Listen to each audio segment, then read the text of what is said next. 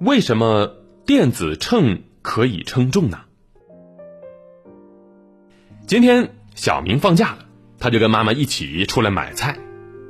清晨时分，超市里面的是人头攒动，琳琅满目的新鲜蔬菜在货架上被摆的是满满当当的。他看着周围啊是人来人往，他心想：“哎呦，买菜的人可真是多呀！”一转眼，妈妈挑好了菜，跟小明一起来到了称重区。他看见妈妈把这个菜品往秤上一放，价钱和重量马上就显示出来了。小明看着这神奇的电子秤，他很想知道，哎，这个东西是怎么工作的呢？走在回家的路上，小明想起了刚才在这个超市里面看见的电子秤，他就问妈妈：“妈妈，刚才那种电子秤是怎么工作的？为什么把菜放上去，它就知道有多重呢？”在电子秤发明之前，我们用的大多数是弹簧秤，它是用通过弹簧的变形度来称量物体的重量。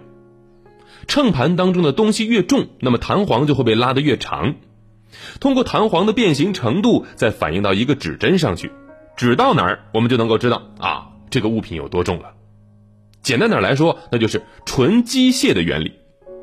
很多小朋友现在可能都没有见过这种秤了。而电子秤里面呢，其实也有一根很小很小的弹簧，它叫做应变片。应变片呢，它是一种能够让电流通过的导体或者半导体。当有东西压在应变片上的时候，应变片就会像弹簧一样变形。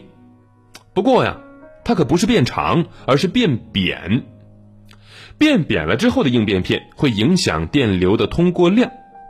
通过测量应变片上面的电流通过量的变化，然后再按照比例换算成重量，电子秤就能够知道压在它身上的那个东西到底有多重了。不过，因为这个应变片的变形呢是非常的细微的，所以电子秤为了能够检测出这种细微的变化，就需要把通过的电流信号放大。所以呢，它们通常被设计成一种叫做滤波的电路，滤波电路。此外，为了提高测量的精度，它还过滤了电信号的噪声。那么这样一来，能够称出的重量就更加准确了。哟，没想到这谁都会用的电子秤里面居然藏了这么多的高科技呀！